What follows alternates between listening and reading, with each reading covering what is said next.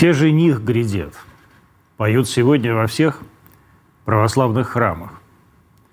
Все жених грядет, говорят с каждого амвона. Читают проповеди, разговаривают с каждым из вас о том, что через пять дней нас всех ждет воскресение Христова, Пасха, главный наш православный праздник.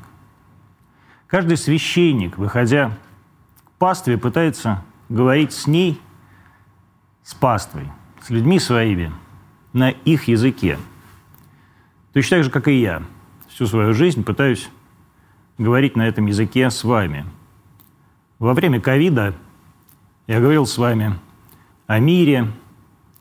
Сейчас во время СВО говорю о войне. Я говорю о жизни, говорю о смерти. Я не священник и, наверное, не вправе ссылаться на Евангелие, не вправе ссылаться на Библию, не вправе призывать вас к чему-то, что должно свершиться в вашей жизни и в вашей душе. Но я, наверное, вправе сам себе задавать какие-то вопросы, сам себя спрашивать, правильно ли я разговариваю с вами? Доношу ли я вам те самые мысли, которые должны отозваться в вашей душе? Понимаете ли вы после того, как я что-то сказал вам, что каждому из нас нужно сделать здесь и сейчас? Сегодня Великий вторник, и Господь в этот самый Великий вторник из Вифании пришел в Иерусалим и обличал фарисеев и лицемеров. Это то, чем я тоже занимаюсь всю свою жизнь. Нет, нет, не подумайте, я не сравниваю себя с Христом никаким образом, но я каждый день тоже пытаюсь идти по его пути, исследовать его жизни. И этим его дням, тем более последним дням, в которые мы сейчас с вами и живем. Это Антон Красовский и программа «Антонио». Добрый вечер.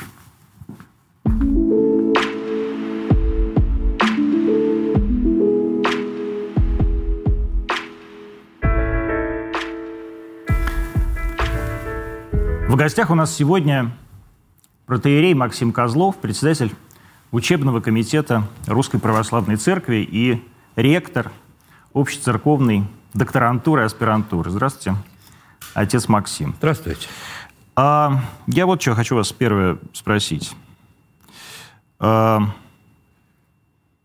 как вы относитесь к смертной казни? Я сейчас отвечу, но я начну с того, с чего не могу сегодня не начать. Давайте мы в эти дни, э, уже прошло несколько дней, но все вместе, кто как может, кто э, в сердце к небу, кто просто в памяти э, помянем и всех новоприставленных и убиенных, и новоприставленного убиенного Максима. Вашего тезку. ну, это, да. И всех уже таких многих наших братьев и сестер, которые за этот год с лишним ушли, как говорит высоким стилем Священное Писание, в путь сия земли, чтобы Господь принял их в селениях праведных. Господи, покой душу их со святыми. Но чаем воскресения мертвых. И, безусловно, мы чаем... А иначе, это, иначе все это поминовение, я никогда не мог понять, какой имеет смысл, если мы исходим из атеистической парадигмы.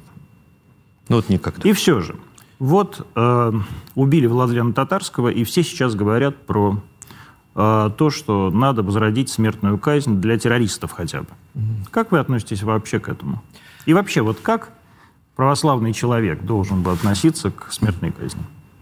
Исторически церковь э, на протяжении многих веков не выступала против смертной казни, как мы знаем. И, э, и в средние века, и в Византии, на Руси, и в Западной Европе, в Восточной Европе. Мягко говоря. Смерть, э, смертная казнь практиковалась э, достаточно широко, прямо скажем. Да и церковными судами. Ну, не, ну, в Западной Европе э, скорее церковными, в Восточной скорее светскими, но при симфонии церкви и государства развлечений было не, не очень отчетливо между ними. Но то было тогда. Можно ли и нужно вот сейчас возрождать институт э, смертной казни, я, честно говоря, очень сомневаюсь. А, тогда общество было, а, может быть, а, не менее грешным, чем теперь, но состояло из людей худо-бедно верующих в жизнь вечную.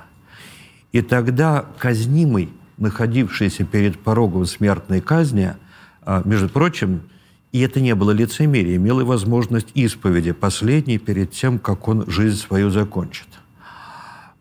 И это для большинства, или, по крайней мере, для многих кто кончал так жизнь, было актуально. Сейчас это не будет актуально для большинства тех, на кого это может быть обращено.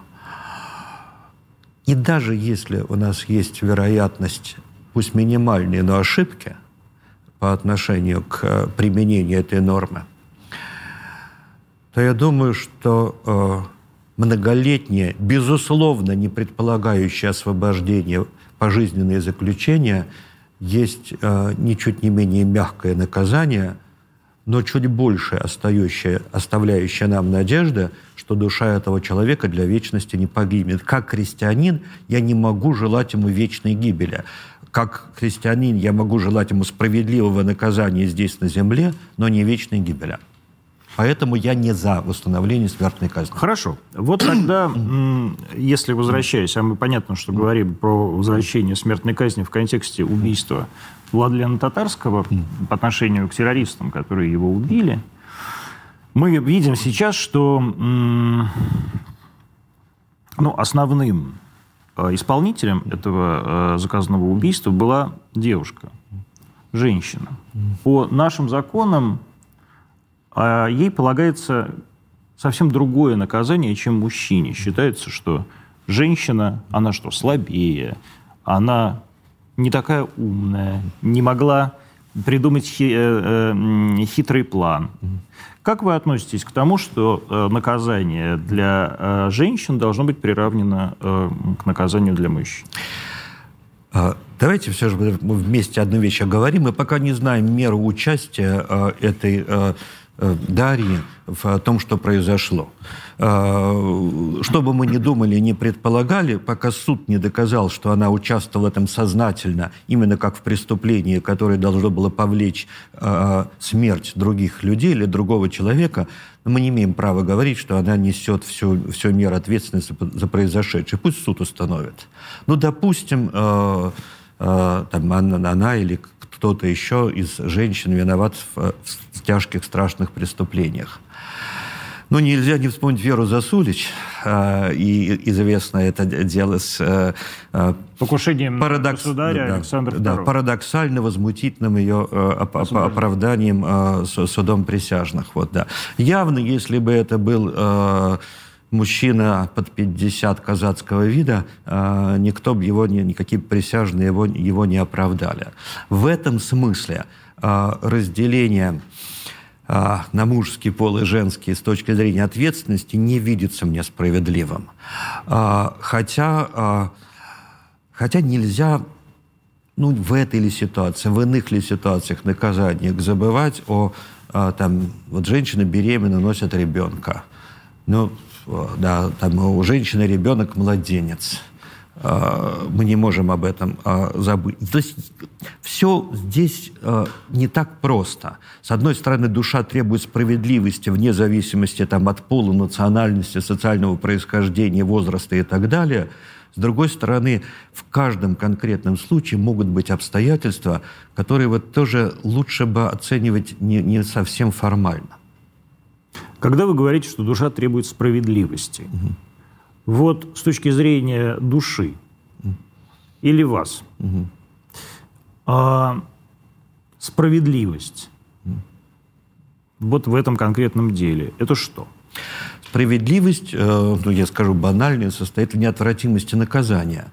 Э, общество и государство не может э, стабильно существовать без э, того, что приступающий закон знает, э, что наказание должно неотвратимо последовать. Собственно, э, минус всякого рода революционных эпох и бурь как раз в том и состоит, что э, для определенные категории э, классовые или социальные или еще какой-то, неотвратимость наказания отменяется. Они могут делать все, что хотят. Стабильное, нормально функционирующее общество предполагает, что так нельзя. Я думаю, что милость – это наше личное отношение – а справедливость – это а, требование закона. Можно один исторический пример, ну, не из такой страшный, но, но приведу из одного очень любимого жизни, одного очень любимого мной святого, митрополит московского Филарета. Он а, Дроздова, 19 век, митрополит московский, Коломенский, великий богослов, иерарх, с Пушкиным переписывался, дар, напрасный дар случайный, вся, вся вот эта история. И вот митрополит Филарет, он почти 50 лет э, был архиереем и несколько десятков лет оправдал московской епархии. Однажды одного диакона должен был запретить за известную русскую э, немощь. За пьянство. За пьянство. А, ну, чем такое, что уже пришлось запретить. А, тогда а, женщины, тем более супруги священнослужителей, не работали по большей части, да почти, почти исключительно. Соответственно, семья была погружена в крайнюю бедность. И, То есть он э, обухал и свою семью довел до нищеты? Довел до нищеты. И был за это запрещен. И вот э, при том, что он был запрещен, пока он э, послан в монастырь, там, притченником на исправление, это продолжалось около пяти лет, и пока все эти пять лет он там служил, кто-то матушке его приносил ежемесячные вспомоществования. И это был владыка... И после смерти узнали, что это был запретивший его митрополит Филарет. Он как судья не мог отменить справедливое наказание, а как христианин, не хочу даже сказать как архиерей, просто как христианин, а, помогал его семье. Ну вот где-то, я думаю, норма вот она вот тут э, должна обретаться. То есть посадить, например, террористку, но привозить ей сушки в колонию. А, да, и давать ей, дать ей возможность исповеди, и положить ей Евангелие на столик. А, и а, не считать, что она теперь такой зверь, которого нужно бить ногами. Вот я, когда начинал программу, я говорил про то, что сейчас все священники Самвона будут читать проповеди, и они читают проповедь все время. И мы видим, как по-разному читаются эти проповеди, и иногда как формально читаются эти проповеди. Мы, ну, как бы, люди, которые ходят в церковь, да, периодически сталкиваемся с тем, что батюшка, который выходит на Амвон, он свою вот эту проповедь говорит формально. Возможно, он даже где-то прочитал в каком-то сборнике проповедей, заучил, а может даже и не очень заучил. Вот что у нас вообще происходит с, как у вас эм, в вашем учебном заведении называется с патрологией, а можно сказать с гомилетикой, то есть с искусством проповеди, и вообще с э, преподаванием. Что начать, с проповеди или с проповеди? С проповеди. А, на мой взгляд, проповедь как а, жанр находится в глубоком кризисе сейчас. А, это видно вот почему. Потому что проповедуют в основном не на тему вероучения, о чем в первую очередь нужно бы проповедовать, а о том, чем попроще, на а, такие несложные нравственные а, мотивы. А, понятно, чтение одни и те же на протяжении многих лет. У священников в лучшем случае есть некоторый свой опыт, а, хорошо, если положительный, а, ну, неплохо, если он начитан в правильных, добрых, глубоких гомилетических образцах. И это то, как ему кажется, что он может донести до прихожан. Извините, гомилетика, друзья, это наука о проповеди. Да. Просто чтобы... Да, совершенно верно. А услышать проповедь о Троице, о искуплении, принесенном Христом, услышать что-нибудь подобное, что святитель Филарет говорил в Великую Пятницу, когда тут традиционно предполагается проповедовать о смысле нашего спасения, сейчас можно очень редко это э, как раз связано с э, такого рода редукцией э, нашего вообще богословского сознания в церкви. Ну, а еще... Не понимаю, можно я прерву? Да. Что такое редукция богословского сознания? А это том... значит, что у нас просто нет богословия? Это значит о том, что оно, оно, конечно, есть, но оно не очень актуально для значительной части и служащих, и паства. Почему? Я не готов э, быстро ответить. Я сейчас попробую подойти к этому. Э, в чем это выражается, эта редукция, а потом постараюсь сказать, угу. почему. А, в том, что если, скажем, а, а, что-нибудь произойдет с мощами блаженной Матроны, это заметит вся Москва. Что если э, какое-то изменение в чине богослужения последует, э, на это будет бурная реакция. А если э, какая-то серьезная богословская тема начнет обсуждаться, это заинтересует очень неширокий круг людей, хотя она неизмечимо значимее. И, собственно, богословием святые отцы называли рассуждение о Троице, а даже не о там, э, церкви, там, не о спасении, а, собственно, вот о, о Троице. Почему это происходит? Потому что, э, на самом деле, это общемировой процесс, это не только у нас. Я несколько лет назад встречался с одним э, очень глубоким католическим иерархом и богословом, э, а я преподал много лет сравнительное богословие, mm-hmm. такая дисциплина, где сравнивается православное, э, ну и протестантское, католическое вероучение. И вот его спросил, скажите, э, отче, вот э, если сейчас э, Папа Римский объявит какой-то новый догмат, какая будет реакция в э, католической церкви. А, это было все же некоторое количество лет назад, это был еще при Иоанне Павле II. Ну, вот, ну, ситуация сильно не поменялась. Он сказал мне так, что 5% э, или 10% католиков сделает, отдаст честь, потому что догмат есть, что папа, когда провозглашает новые догматы, безошибочен, непогрешим. Непогрешим, когда провозглашает вероучение с кафедры. 15% ну, войдут в рассуждение, э, чтобы это так, и начнут, э, ну, по крайней мере, об этом узнают. А, процентов 30 будут против. Я говорю, почему? А потому что они не любят эту поляка, который всем надоел. А оставшиеся там 40-45 об этом ничего не узнают, потому что мы это абсолютно фиолетово ну, у него другое слово употребил, но смысл именно такой. Вот это беда нынешнего христианства э, в, э, в очень значительной части в целом, э, межконфессионально, что христианство как э, богослужебное, в иных случаях лично-аскетическая и уж точно как бытовая практика э, интересует многих и касается жизни многих. Христианство как богомыслие э, интересует не очень многих. Я не знаю, почему так, но я это, я это вижу. Григорий Богослов жаловался в IV веке. Нельзя прийти на рынок купить рыбу, чтобы тебя не спросили, а, единосущный или подобно сущный, ты как веруешь? Вот, да представить себя не то что на рынке, в высшем учебном заведении, это сейчас непросто. Скорее будут рассуждать о том, э, как поститься. Да, вот, можно есть йогурт растительным нельзя, маслом или сухоедением заниматься.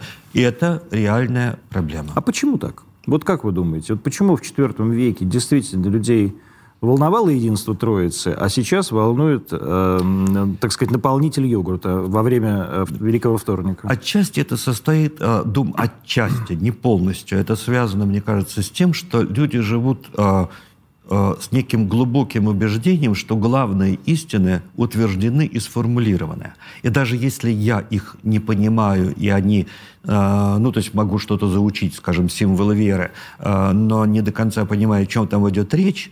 Но есть вот церковь как некая совокупность, есть церкви, ученые, образованные люди, которые это понимают и при необходимости сформулируют и защитят. Есть это чувство защищенности и до конца сформулированности, которое говорит, ну, а что я буду, вот, э, когда нахожусь в такой ситуации безопасной. А, с одной стороны, это хорошо, что есть доверие авторитету церкви, с другой стороны, опасно, потому что э, человек перестает свою лич... ответственность за свою личную веру нести. А вы считаете, сейчас есть доверие к авторитету церкви? Если понимать под церковью церковь с большой буквы, как совокупность преданий, учений, которые в ней есть, среди православных, конечно, есть. Я не думаю, что православные люди сомневаются в догматике православной церкви и возникнут какие-нибудь ереси триадологические или о природе Христа, или там о почитании Божьей Матери. Но опять же, если они об этом задумываются. А, ну да, ну если они, ну, ну тем не менее, так сказать, вот, да, не думаю, что здесь возникнут какие-то колебания. Если понимать под доверием к, там, к священникам, к иерархам. Ну, так оно всегда было разное. Мы-то что? Мы приходим и уходим. Мы в этом смысле в лучшем положении, чем католики. Вам не кажется, что это самая удобная позиция? Сказать, ну, как бы мы приходим и уходим, а доверие не к нам, а доверие ко Христу. Ну, во-первых, э, что доверие ко Христу – это хорошо, потому что когда слишком много начинают доверять, э, неважно, гуру э, или старцу, или там, тем более в варианте младостарца вместо Христа, это не то, куда как бы хотелось перевести стрелки. Но есть правда и в ваших словах. Я, я ее, конечно, почувствовал. Мы не должны слагать в себя ответственность за то, том числе и за то, как я проповедую, и отзывается ли мое слово в э, людях, которые меня слышат, не халтурию, а когда я проповедую.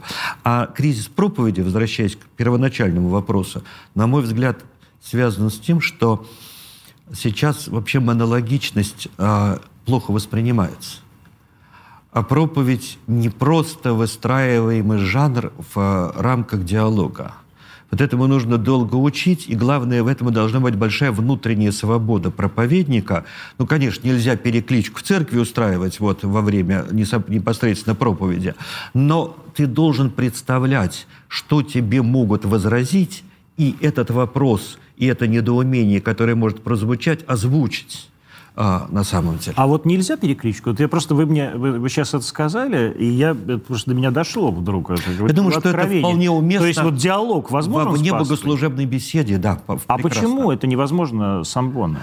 Ну, потому что э, все же литургии предполагает сосредоточение на таинстве благодарения. А на не ев... то, что литургия это все-таки общее на, дело? На евха... Нет, литургия это все, прежде всего, Евхаристия. У нас нет литургии вне смысла э, благодарности Богу и приобщения с святых христовых тайн. Общее в том смысле, что мы сообща этим занимаемся, а не то, что решаем во время литургии проблемы. Но вне богослужения это вполне уместный, правильный и востребованный жанр и способ общения с прихожанами. Но на самом деле не то, что этого вовсе нет. Этого просто, может быть, не так много и не так хорошо, как бы хотелось. Ну вот был отец Павел Островский. Но он но еще это... и есть, слава богу. Нет, ну был в смысле посещал вас. Нет, он есть, и дай ему Бог многое лето и плодотворной проповеди и деятельности ему и другим людям, которые не ленятся проповедовать.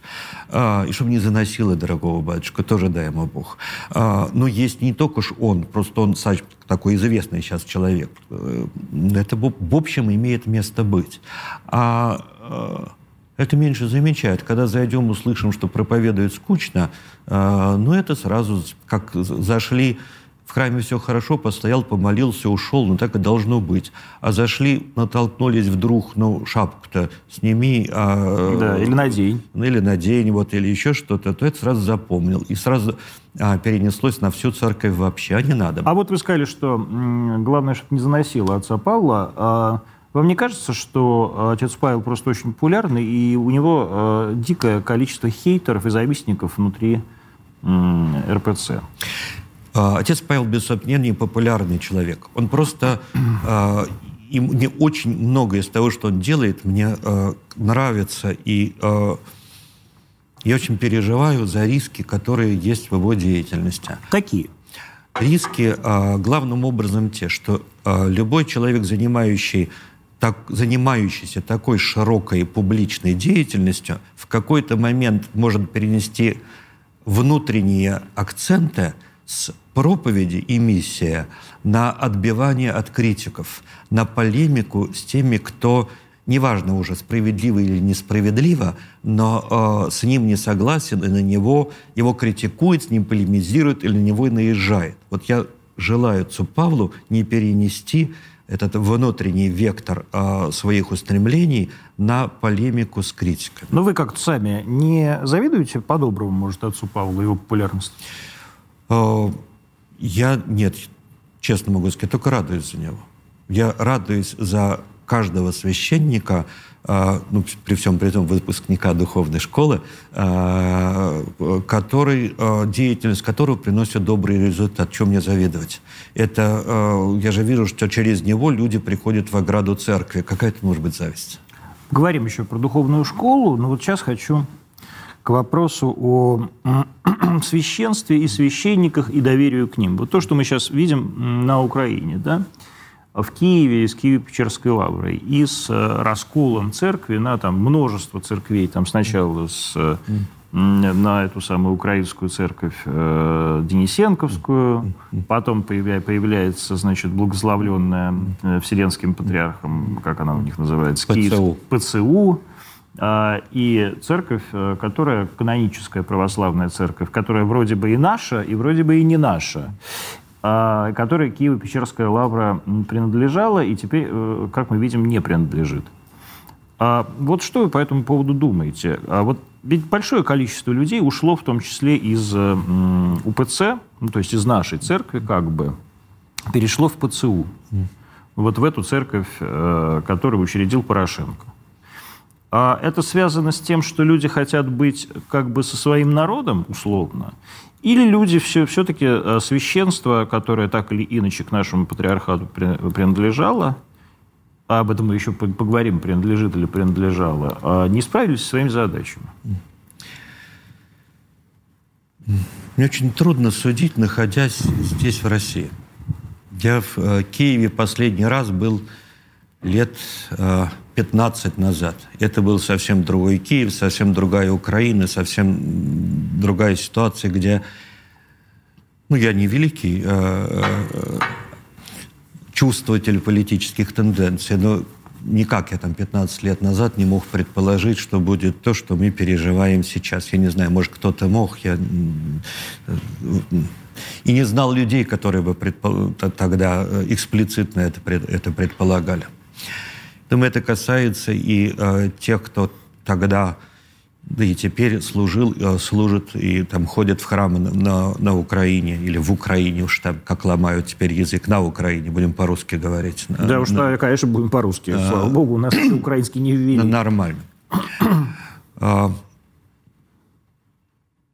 то, что происходит и произошло, наверное, в каком-то смысле не могло не произойти, потому что а, когда возникает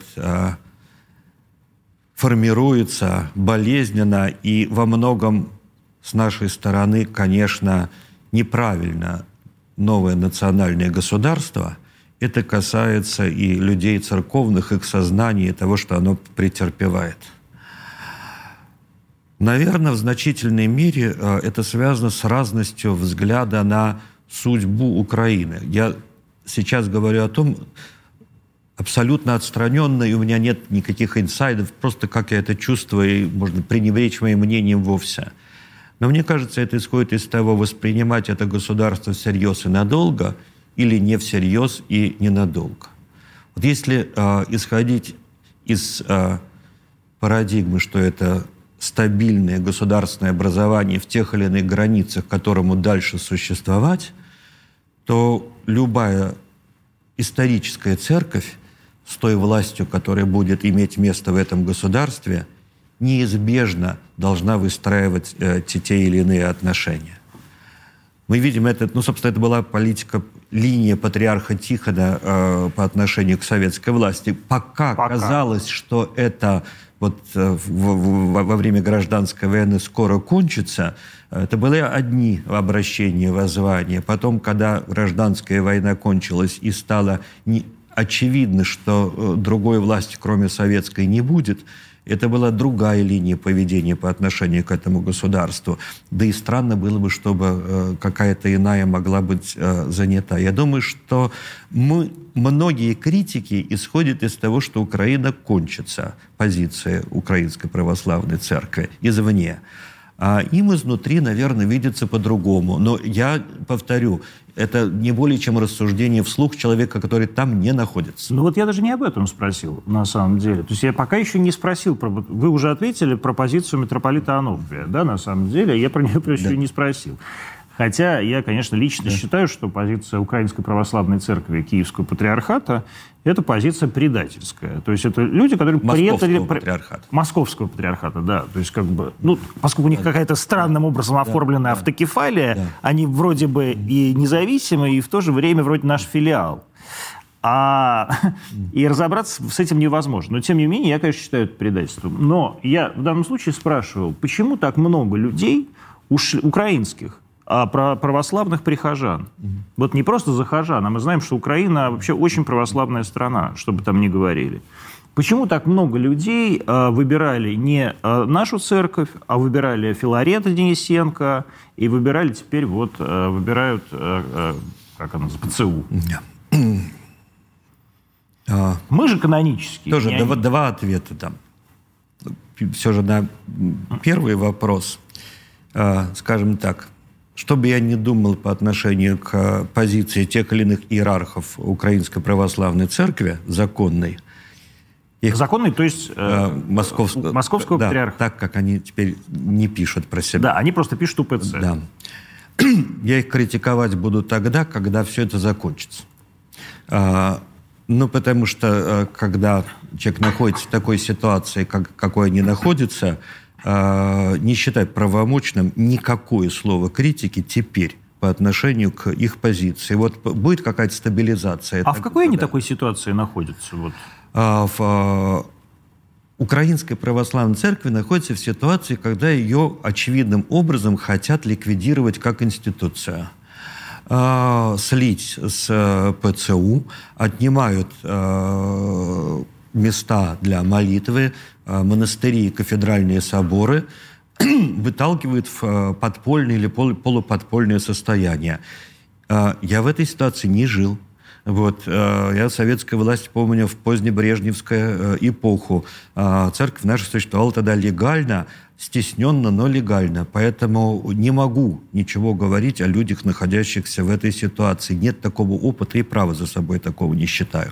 Почему ушло много людей? А людей больше ушло после того, как начались э, военные противостояния между Россией и Украиной. И э, мы понимаем, да, воду выпьем.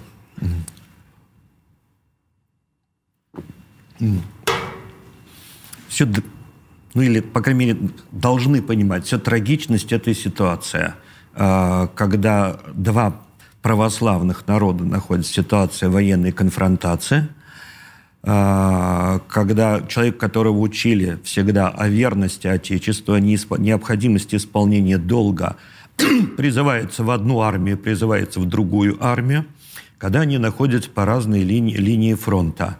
А, и когда ему говорят, что вот по другую линию фронта а, церковь, которая поддерживает а, тех, кто в тебя стреляет и в кого ты стреляешь, нужно обладать какой-то очень высокой внутренней сознательностью и мужеством, чтобы чтобы этого вовсе не, не слышать, а на это не реагировать. Это, это трагическая ситуация. Просто легче ее воспринимать нельзя, на мой взгляд. Вы знакомы с митрополитом Ануфрием? Ну, не близко. Я его видел на тех или иных собеседованиях, э, э, может быть, там несколько раз там э, несколькими словами перекидывался, но вот знаком в смысле имел человеческое общение, такого не могу сказать. Вот. Как вы считаете, его личная роль в том, что сейчас происходит э, с нашими церквями, а какова? И мог бы он поступить как-то по-другому? Мог бы он как-то смягчить удар – чтобы э, а, все не обернулось вот тем э, чудовищным противостоянием, которое мы сейчас видим, например, в Киево-Печерской лавре. Ну вот смотрите, митрополит э, Сергий в 27 году, подписывая известную декларацию, которая вошла... Э, прости, прости, вот. Я понимаю, что тема сложная. Нет, нет, не тема сложная. А, гомилетика горло стерло, э, так скажем. Э, митрополит Сергий, подписав декларацию в 27 году, очевидным образом... О сотрудничестве церкви с э, государством. У, да, такой предельно комплементарную по отношению к советскому государству. Ну, где была эта знаменитая неважно, печальная или радостно знаменитая фраза «в ваших радостях наших радостях, ваших печалях наших печалях», о таком а, там все мы стремимся быть э, искренними гражданами советского э, э, государства, Союз, да. советского государства. Наде... Надеялся, что это приведет к минимизации гонений, к легализации церкви и поможет дальнейшему смягчению пресса. Ну, что произошло? Произошло потом 30-й год, первая катастрофическая волна закрытия храмов. И ссылок. Тогда еще не столько расстрелов, сколько заключений. Ну, ссылки, Соловки и да, так далее. Ну и лагеря, и ссылки. И 37-38 годы, после которого легально на свободе в качестве действующих осталось четыре епископа. Просто он э, исходил из того, э, вы, как человек, выросший в Российской империи, что если вы подписываете какие-то договоренности, хотя бы и внутренние, они будут соблюдаться обеими сторонами, особенно если одна из них идет на техчайший компромисс.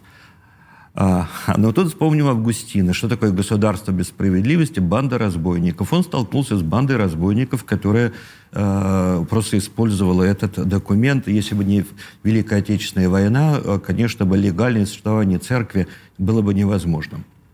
Я думаю, что митрополит, я могу предположить, я вовсе не знаю, что митрополит Ануфрий или кто-то, кто принимает э, решения иерархические на Украине – находится в этой же парадигме мышления или находился в этой же парадигме мышления, что нужно стремиться договориться с тем государством, которое есть, а, пусть пойдя на те или иные уступки и компромиссы, отказавшись там от названия Московская патриархия, а, перестав там а, каким-то образом указывать на свою связь с русской церковью, где бы то ни было, с российской церковью, где бы то ни было. И это позволит остаться Украинской Православной Церкви, легально существующей на Украине.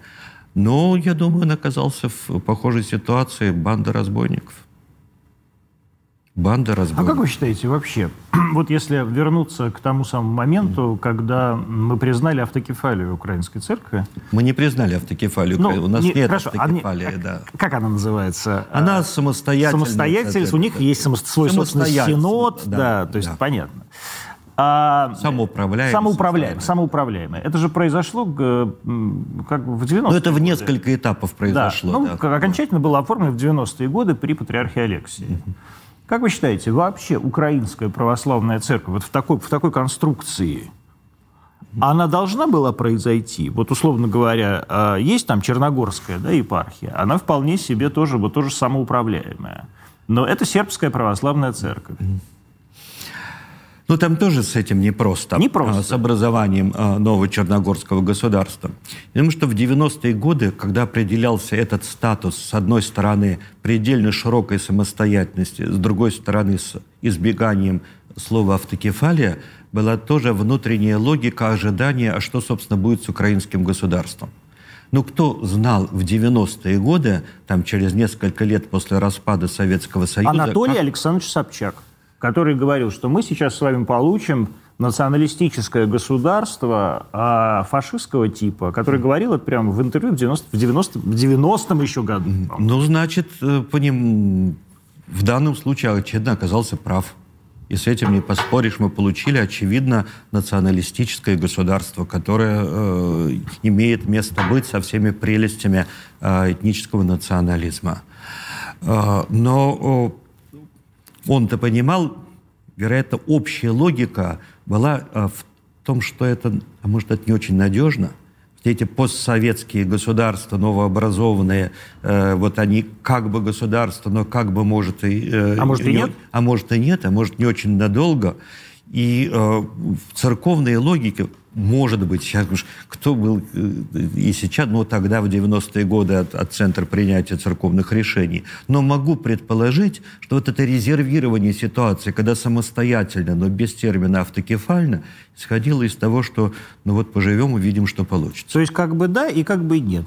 Ну, как бы не окончательно. Это вот буквально и рыбку съесть, и на паровозе покататься. Нет, это я думаю, странное что решение. это решение такое, которое предполагало, что по развитию ситуации оно Мы предполагает раз, э, динамику в ту или в другую сторону. Вероятно. Вот давайте поговорим тогда э, не на политические темы, а на образовательные, которые давайте, вам близки. Да. Да. Да. Сейчас, сейчас вы должны перекреститься да. с облегчением. Да я э, на эти могу поговорить. Просто мне кажется, что Э, тут я рассуждаю как любой там, человек, у которого какая-то есть позиция по поводу э, того, что на Украине происходит. А я вас не спрашиваю, что на Украине происходит да. как с политической да. точки зрения. А про образование я чуть больше знаю, чем угу. про Украину. Вот а, вы а, сейчас а, возглавляете общецерковную аспирантуру угу. и докторантуру. Это такая организация, которая была основана там несколько лет назад. Она новая, ее основал э, ну, святейший патриарх, понятно, э, или по благословению святейшего патриарха, митрополит Ларион Алфеев, который сейчас у нас митрополит Будапештский, если не изменяет память. Так и точно, есть он. Да, там сам, самая огромная Будапештская епархия. А, в каком состоянии сейчас находится все это церковное образование? Вот мы начали с вами говорить там, про гомилетику, про проповеди и так далее. В каком состоянии находится вообще церковное образование? Да. Вот традиционное церковное образование, условно говоря, там МДА или там ЛДА, то, что раньше называлось. СПБДА. Да? СПБДА, да. А, и вот такие новые какие-то совершенно формы а, какой-то вот совместная магистратура ваша и высшей школы экономики, например. Э, очень короткий экскурс э, для того, чтобы нашим зрителям было понятно. Когда, значит, в 1988 году начались э, перемены в церковно-государственных отношениях... Это было тысячелетие крещения Руси, друзья, да. поэтому они начались. Ну, так или иначе, да. На весь Советский Союз было три семинарии – в То городе, который... В МДА? Ленинград. Ленинград Ленинградская, а, Московская духовная академия в Загорске, ну, как да, назывался да. этот город, и в Одессе. И в Одессе. Вот. А, всего три семинарии и две академии. Ленинградская и, и, и Московская. А, сейчас у нас а, 40 с лишним высших духовных учебных заведений. Семинария это высшее? Семинария это высшее учебное заведение. Значит, а, большинство из них это уровень семинария, часть из которых только бакалавриат. Я просто считал всегда, что семинария это как технику. Нет, это уже давно вуз. А, часть из них это бакалавриат и магистратура тоже. При этом э, из этих 40 почти половина имеет государственную аккредитацию. То есть выдают дипломы по теологии государственным признаваемым. То есть половина еще и не имеет. Половина имеет лицензию на ведение, то есть это церковный диплом, это вполне себе законная форма существования вуза, а, но... Но без присвоения кода. Но без, да, без э, того, чтобы этот диплом признавался в качестве э, государства, государственно легитимного. Э, в нескольких вузах у нас есть аспирантура. В МДА, э, в СПБДА в Петербурге, э, в Тихоновском университете – и ну, вот наша общецерковная аспирантура и докторантура. А, при этом а, есть еще и кандидатские и докторские советы, где защищаются, в том числе ваковские диссертации по теологии. По теологии. Отсад был, был призван стать центром вот такого рода церковной науки. Вузы у нас разного уровня. Это я вам как председатель лечебного комитета могу сказать. Мы их с 2012 года а, посещаем регулярно, каждый не, не реже, чем раз в три года. Ну, же вообще да. понятно, что разного уровня. А, мы стараемся а, добиться того, чтобы у нас возникло того, что ну, лет еще 15 назад не было точно. Такое более-менее единое образовательное поле русской церкви, чтобы каждый, закончивший семинарию, где бы она а, ни находилась, более-менее один – какой-то общий для всех уровень э, знаний, там, компетенций, навыков, э, знал, что получит. Это, э, это не так мало на самом деле. У нас То есть, есть это какая-то общая учебная программа? Это общая учебная программа на, на уровне бакалавриата. Угу. При этом, а, вот сейчас все говорят про отказ от Болонского вот, процесса. Вот-вот, я как раз хотел вас спросить. Болонская вот. система, значит, вы а, основы нашей русской традиции, а у вас Болонская система. А что интересно? даже в годы э, расцвета того, что у нас понимается под баллонской системой, а у нас чаще всего под этим понимается просто бакалавриат. Вот я, ну и магистратура. Ну да, что вот у нас теперь вместо специалитета бакалавриата магистратура. Обычно больше ничего не вкладывают, хотя смысл баллонской системы, конечно, был совсем не в этом. Ну да ладно с ней. Мы уже довольно давно живем, на самом деле, по пятилетнему учебному плану. Мы к четырем обязательным годам бакалавриата добавили так называемый нулевой или пропедевтический курс, и мы все равно учимся пять лет. А что это за нулевой курс? Подготовишка, что ли? А, с точки зрения формальных документов, это э, подготовительное отделение. Но реально у нас 90%, ну 85% абитуриентов поступают на нулевой курс, где они осваивают э, какие-то базовые дисциплины, и в силу этого к бакалавриату подходят уже более значительно, более подготовленным, чем это, если бы этого не было. То есть пять лет мы, ничего не переименовывая и не декларируя, э, учили все эти годы.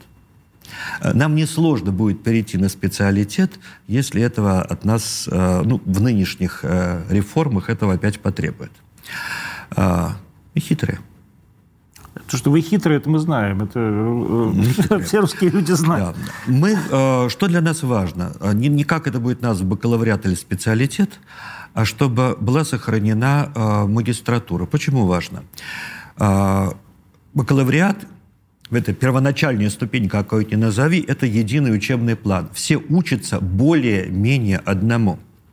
Есть региональные особенности, но более-менее одному – а магистратуры у нас разные очень. Есть магистратуры по библиистике, есть по богословию. Литургика. Есть по, да, по литургике, есть по педагогике, есть по истории русской религиозной философской мысли. Собственно, специализация научная начинается с магистратуры. Поэтому а для нас важно, ли? чтобы это было. Вот с другой стороны, вот мы когда перед эфиром с вами говорили, вы говорили прекрасные совершенно вещи про то, что а как пять лет на самом деле выглядели в Советском Союзе. Да. Ну, то есть вот я поступал, например, еще, mm-hmm. я вот закончил школу в Советском Союзе, и в Советском Союзе поступал в, куда-то в горный институт, я помню тогда, да. потом уже поступал, уже не в Советском Союзе, на то же, самое, на то же самое классическое отделение, на которое поступаю, которым, за которое закончили вы, Московский государственный университет, а, в 93 году. А вот как вы учились в ситуации советской. Да, с 80, да? по 85 год. И вот эти пять лет, да, это то, что вот рассказывал отец Максим. Да, это значит... Минус э, две пары в неделю марксистских предметов, лекция и семинар. То есть история по история КПСС, СС, политика, марк, эстомат, диамат. марксизм, ленинизм. Вот а это. еще в университетах и э, медицинских и педагогических вузах была такая трогательная дисциплина научный атеизм. Тоже, так сказать, э, год по паре э, в неделю. Еще минус. А, военная кафедра минус день в неделю на протяжении минимум трех но лет. Она и сейчас есть. Она сейчас есть, но все же не везде, не в таких объемах. А, тогда это и девушек в том числе касалось. Ну и правильно. Может быть, я не говорю, что неправильно. Я вычитаю день uh-huh. э, из э, образ, образовательного процесса. Плюс, по крайней мере, на гуманитарных факультетах лекционный курс заканчивался э, на пятом году к середине... Э, плюс картошка вы забыли. Семестр. И плюс, э, да, у нас было две картошки по месяцу минус. Если все это сплюсовать, за милую душу получается четырехлетнее образование. То есть советский специалитет, если перевести на количество учебных, Фактически учебных часов, соответствует а, бакалавриат. Да, по зачетным единицам, как теперь говорим, по количеству учебных часов бакалавриат. Так что не будем э, идеализировать и каким-то образом противостоять. Систематический специалитет тех лет нынешнему бакалавриату. Что, скажем, в вышке плохой бакалавриат, хороший. Ну, я не знаю, какой да. вышки был. А, ну, я знаю, хороший. Ну, там разные, я да. думаю, есть. Ну, разные, есть, и, есть, да. очень хорошие. А, почему важна магистратура? Почему не сделать нормальную человеческую аспирантуру, как было в нашем, своем, в нашей, в нашем с вами А аспирантура – это уже не, спе... это не специализация для приобретения знаний первую очередь. Это уже... Это э, время для работы над... Э, обобщения. Для обобщения, для принесения плодов в виде там, диссертации. Ну, в идеале, по крайней мере, угу. по, по заданности. В аспирантуре-то учебных нагрузки-то фактически э, нет. Ну, минимальные учебные нагрузки. Это главным образом работа над диссертацией. Вот, условно говоря, у вас есть вот эта магистратура да, с высшей школы экономики. Вас не смущает, что человек, например, закончил э, какой-нибудь биологический факультет того, той же самой вышки, я не знаю, как он называется, факультет естественных наук, по-моему. И вдруг закончил бакалавриат. Да. И говорит, я хочу поступить в магистратуру э, теологии. Да? А это вообще нормально, как вы считаете? Человек 4 года учился одному, А тут такой, я за два года хочу стать магистром теологии. Смотрите, это не совсем, э, не совсем так. У нас высшая школа экономики не теологическая магистратура э, для тех, кто получает диплом там. У вас история религии? У нас, да? секунду. У нас, значит, две совместные магистерские программы. Одна, где э, студенты изучают параллельно каноническое право и юриспруденцию. Те, кто желает в вышке изучать каноническое право, э, они э, поступают на нашу программу, но они должны сдать вступительные экзамены они в любом случае сдают вступительные экзамены от САДа, где они должны показать знания э, в объеме основных, по крайней мере, базисных вещей, усвоенных на теологическом э, бакалавриате. Если они этого не знают, они просто не поступят. А это что, например? Это, например, что туда входит? Ну, историческая теология, практическая теология, систематическая теология, то есть основы вероучения и этики э, христианской церкви. Это история церкви, литургика каноническое право. Ну и это э, э, какой-то круг дисциплин, связанных там, с библиистикой и так далее. Каноническое право для меня вообще до сих пор такая абсолютно загадочная вещь, с учетом того, как оно, как оно трактуется периодически церковными судами. Как трактуется это отдельная история, это уже не область изучения, а область правоприменения. А с точки зрения того, что изучать в каноническом праве, вполне все довольно понятно. Этот корпус канонического права от а, там, 4 века до 21 более-менее оч- очевиден и предполагает... То есть от Первого собора? Э, ну да, от Первого Вселенского собора, от, от Вселенских поместных соборов до установления русской церкви нашего времени. Э, он вполне обозрим. Тут как раз мы на конкретный текст опираемся. Никакой вот здесь нет. мы как раз тоже с вами обсуждали, и я прочел прекрасную новость как раз э, вопрос на, э, на грани столкновения канонического права и понимания вообще каких-то норм, да, ну, скажем так, э, церковных. Да. И э, государственного права. Вот э, учился в Свято-Тихоновском институте мальчик, который стал девочкой. Ну, точнее, уточнил девочка, которая стала мальчиком. А, она девочка была? Да, да, да. Стала мальчиком. Я просто не помню, кто... Ну, это... Я как Путин, я для меня что трансгендер, да. что трансформер. Вот и через 8 лет он пришел он, она. А, этот человек. Этот человек пришел а, получать диплом. Э, а, поменять, поменять диплом. Поменять диплом на, новую, на новый пол. Угу. И ему в институте совершенно справедливо, с моей точки зрения, отказывают, ну, потому что как бы, ну, да, православный институт, да. это же не юридическая академия, не Бауманский да. институт. И, но здесь получается коллизия. И церковное понимание права, и э, понимание права гражданского. А, вот что вы по этому поводу можете сказать? Я думаю, что здесь э, э, мы должны исходить из того, что э, ну, гражданское законодательство такое, как есть в России.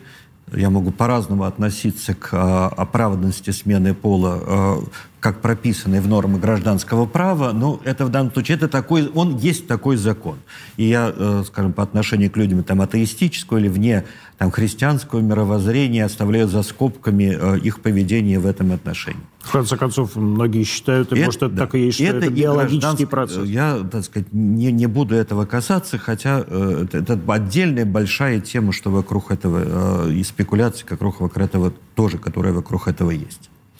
С другой стороны, э, э, ВУЗ, Свято-Тихоновский университет, это ВУЗ, который э, аккредитованный ВУЗ в рамках Э, всех норм Министерства высшего образования и науки существующий, но, с другой стороны, это религиозный вуз, исходящий из э, религиозных и э, нравоучительных и вероучительных установлений Русской Православной Церкви.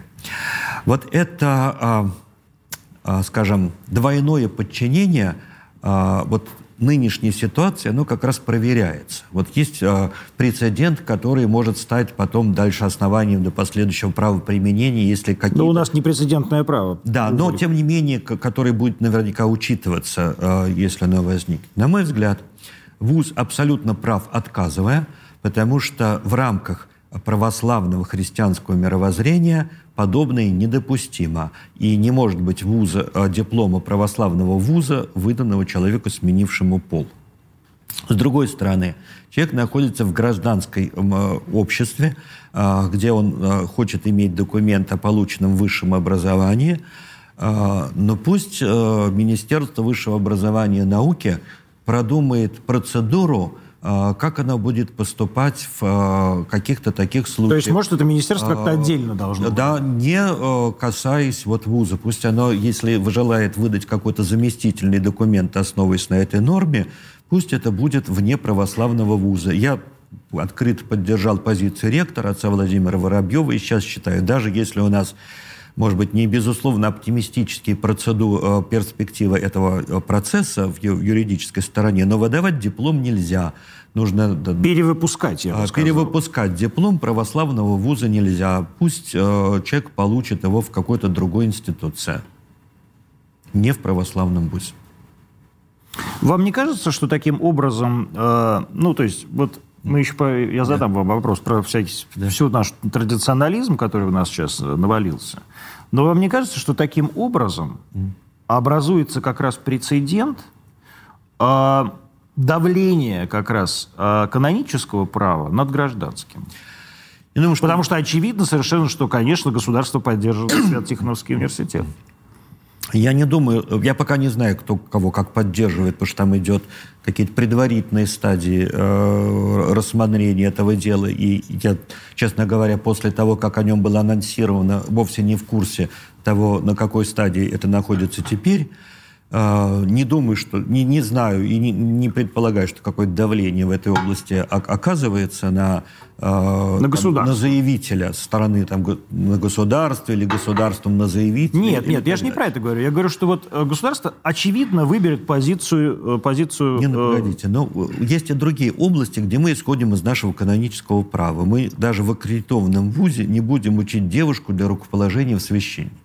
Ну, потому что у нас нет женского священства. Нет, но вы будете ее учить. А, но, а, но вы ее не рукополагаете. Ну, не будем рукополагать. Но это уже не институт, а, это уже церковь. А, скажем, на пасторскую программу мы ее не примем. А мы ее примем на программу, не предполагающую пасторской подготовки. Богословскую подготовку, да, но не А литургику нет? Но не, ну, а, нет, литургию как историческую, как историческую дисциплину, да. А литургику как обучение навыкам тайны совершения нет, конечно. Вот в, в данном случае. И по, по литургической практике в алтаре она проходить не будет. На клиросе, так сказать, в, э, э, как знаток устава там, или певец, или там, э, уставщик, э, пожалуйста. Тут есть определенного рода ограничения, которые есть.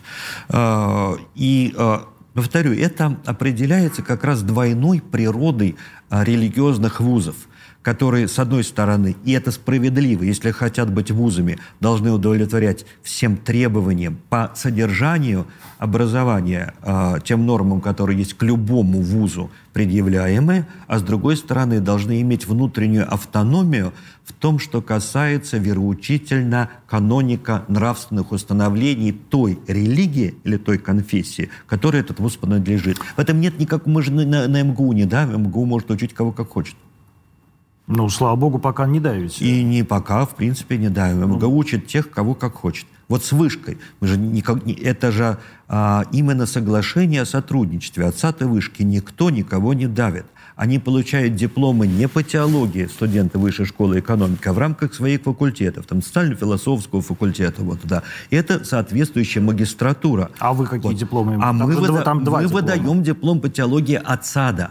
А, но они вольны эту программу изучать и без, а, без нашей. А, по той же самой программе у них есть вариант. Хочешь один диплом вышки, учи только юриспруденцию.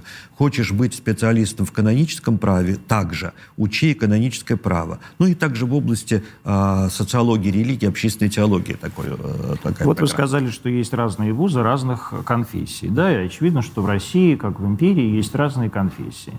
Вот сейчас в Москве на э, Святом озере пытаются построить э, мечеть в пять раз, кажется, большую по размерам, чем храм Христа Спасителя. Э, образовалась группа, инициативная группа людей, которые этому противостоят, много православных активистов разного толка, скажем честно, и и навстречу вышли активисты такого же абсолютно толка – мусульманский. Вот как вы относитесь к строительству такого рода а, объекта на территории, как сказали бы раньше, канонической территории РПЦ?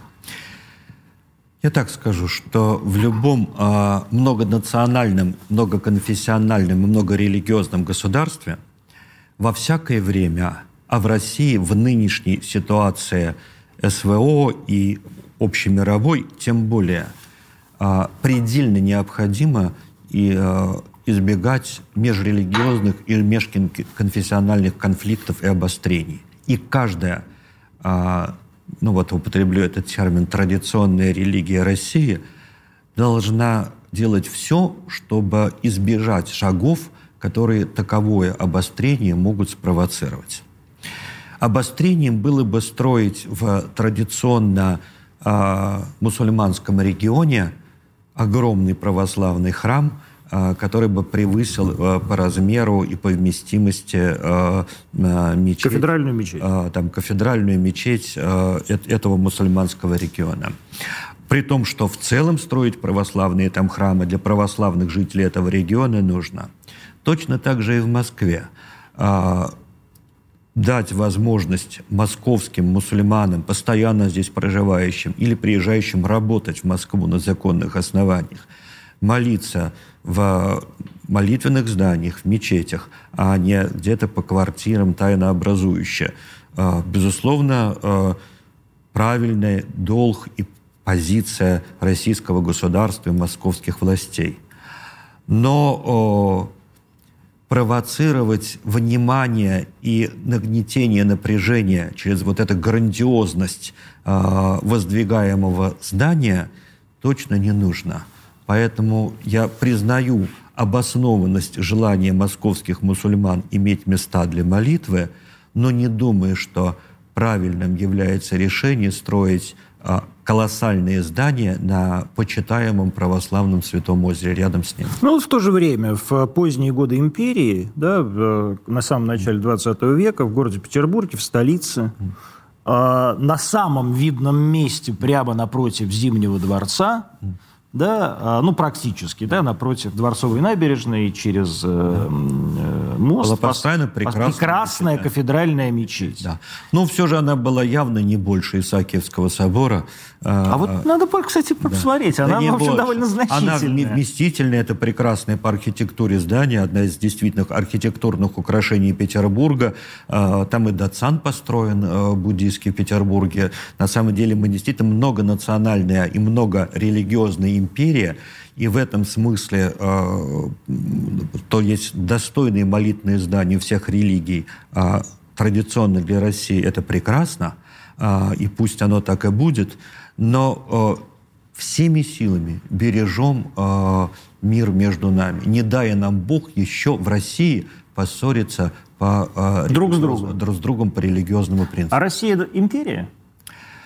Россия наследует империи, безусловно. Я не думаю, что в нынешнем виде мы империя по факту.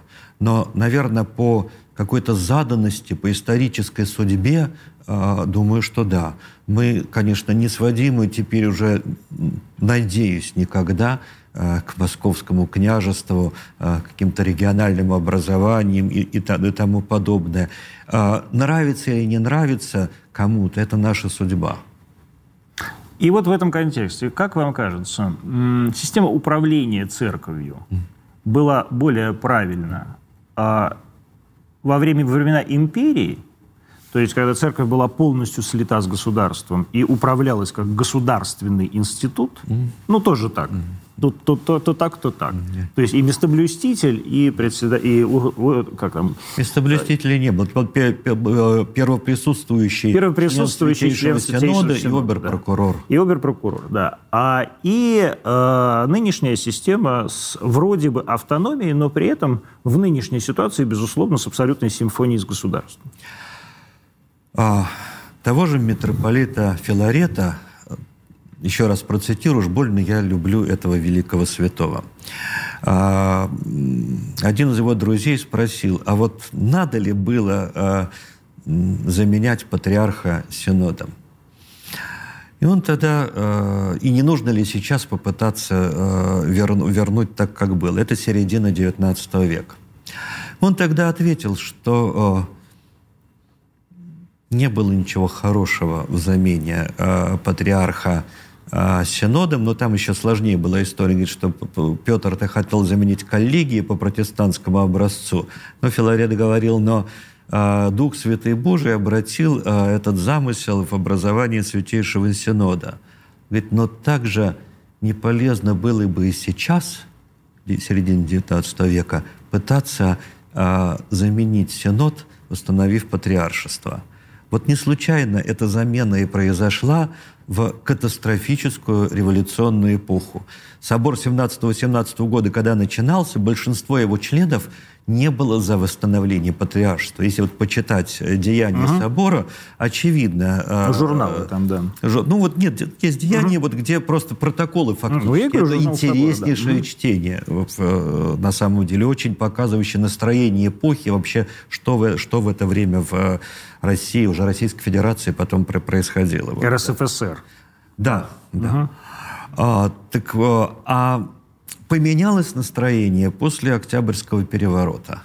Потому что было уже это ощущение, что идет такая смена вех, что вот эти регулярные формы, стабильные э, взаимодействия церкви и государства работать не будут.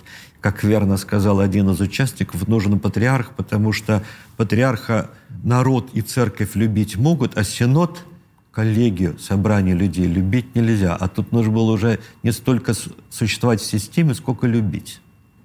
И вот тогда ввели патриаршество – вот оно потом модифицировалось. Конечно, патриаршество 25 -го года и после 43 -го года это не совсем тождественное. И после 90-го. А, да, это не совсем...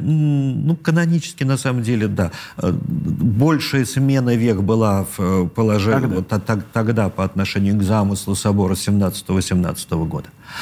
А, я бы и сейчас э, подходил к этому, к этому же так – а, пытаться встроить в систему представительского светского государства а, синодальный метод управления – да его сейчас нигде в мире нет вот такого рода сосуществования церкви и, и, и государства.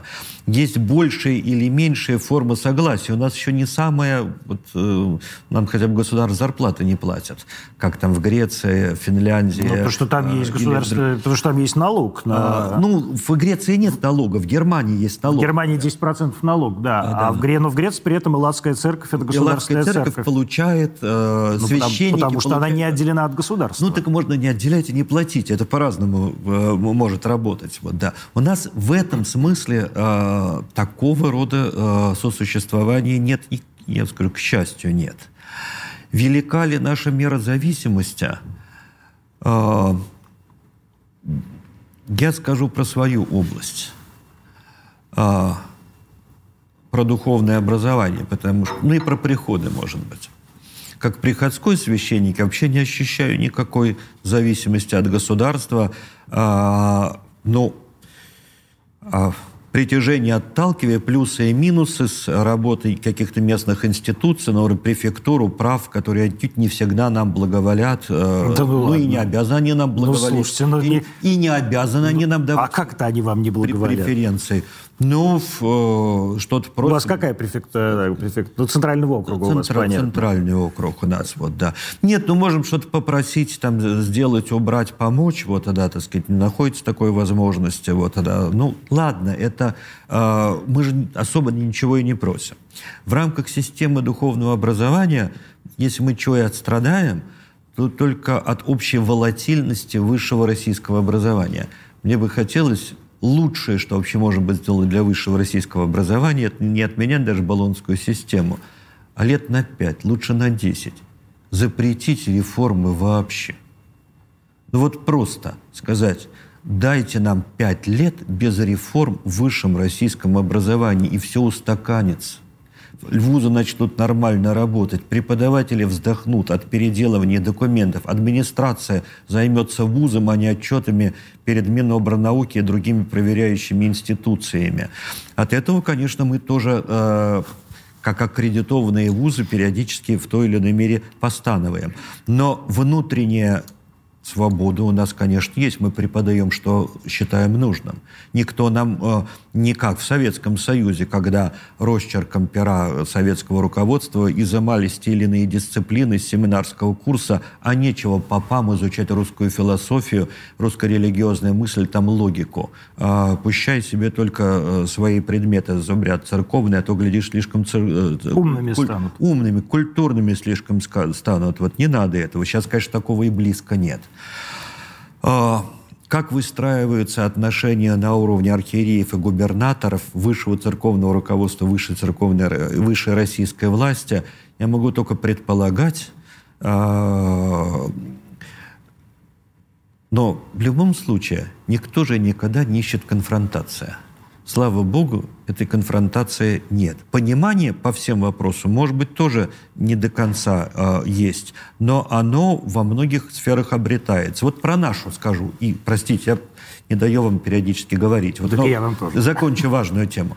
Э, вот мы давно добивались все эти годы, а мой взгляд, очень справедливого, чтобы те дипломы, которые у нас выдавались в старое время – в Советском Союзе, в первые годы постсоветские, чтобы их государство признало. Но мы же не виноваты были, что в советское время э, нас считали за э, э, там, лишенцев. А, у нас парадоксальная ситуация. Есть известный такой у нас профессор Алексей Ильич Осипов. А, Прекрасный профессор, великий профессор МДА. И миссионер. Да? Да. Не так давно он получал там высшую государственную награду от э, президента Российской Федерации за духовный, просветительский там... Э, а у него диплом не признанный государством. У него он с точки зрения школьник со средним да. образованием. Ну это же какой-то аномальный парадокс. А Алексей Ильичу, чтобы был понятно, что, по-моему, лет 80. 85 лет. Да. Вот только что отпраздновали его юбилей. Да. Это же ненормальная ситуация. А, пусть э, вот эти дипломы и какого-то периода постсоветских лет, до того, как теология была признана как э, дисциплина научная, законная, равноправная, а, в некотором согласованном порядке будут признаны. Вот только сейчас мы выходим на эти соглашения. Церковное образование, вот с того момента, вот не образование, да. а, скажем так, э, просвещение. Да. С того момента, как э, тогдашняя, тогда игумен еще, э, отец Иоанн Экономцев, образовывал э, отдел катехизации образования э, РПЦ, да, который по-прежнему да. сидит в Высокопетровском монастыре до Петровки, и нынешних дней. Вот как оно качественно изменилось? Просвещение именно. Да, то есть образование, понятно, что это такой образовательный процесс. Просвещение ведь это такая область, которая касается помимо высшего образования еще, э, ну, как минимум, я же бюрократ, я буду говорить про институт. Да вы недавно стали э, бюрократом. Бюрократ, ну, 10 лет уже. А, в приходского просвещения, воскресные школы и все вокруг этого, общение с людьми на приходе. Это касается церковных школ средних, нашей гимназии, лицеи и присутствия школ церкви в государственной школе. Ну и э, каких-то областей, да, и, да, допустим, присутствие церкви в государственных вузах, ну там же тоже есть теологические кафедры, факультеты, и, предположим, есть дисциплины прямо не теологические, но с церковью связанные. Ну, скажем, в МГУ на ИСТФАКе есть кафедра истории церкви который возглавляет отец Филипп Симонов, который доктор исторических наук э, и одновременно архимандрит. Или там есть византинистика на филфаке, виз, кафедра византийской новогреческой филологии. Ну, понятно, что там на две трети это все э, вокруг церкви так, так или иначе существует. Э, на мой взгляд, э, высшее образование в церкви и э, воскресные школы – у нас более-менее в живом и продвинутом состоянии находятся э, скорее живы, чем нет.